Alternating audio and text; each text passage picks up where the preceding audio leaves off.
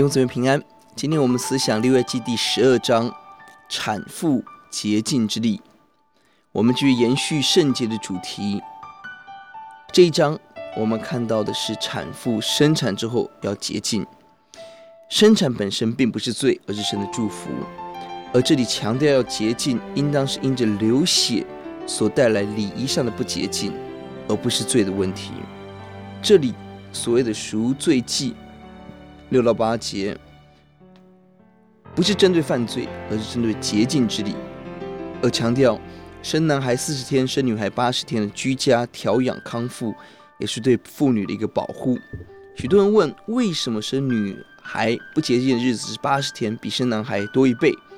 这里应当不是重男轻女的观念，而这里是从洁净礼仪来看，因为第三节男孩有割礼。作为捷径，而女孩没有，所以女孩要多一倍的时间，这是我们可以学习的。这一节很美，经文在第六节，到了洁满了捷径的日子，无论是为男孩为女孩，他要把一岁的羊羔为燔祭，一只雏鸽或一只斑鸠为赎罪祭，带到会门口交给祭司。这里男孩女孩是一样的，而洁净日所献上的祭物有两个，一个是燔祭，一个是赎罪祭。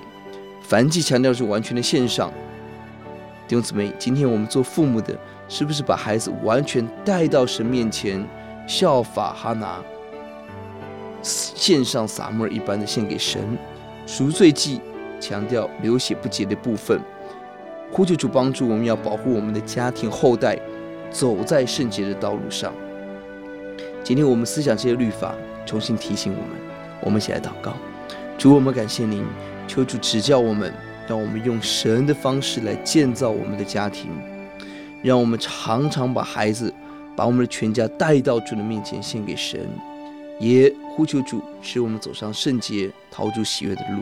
奉主的命祷告，阿门。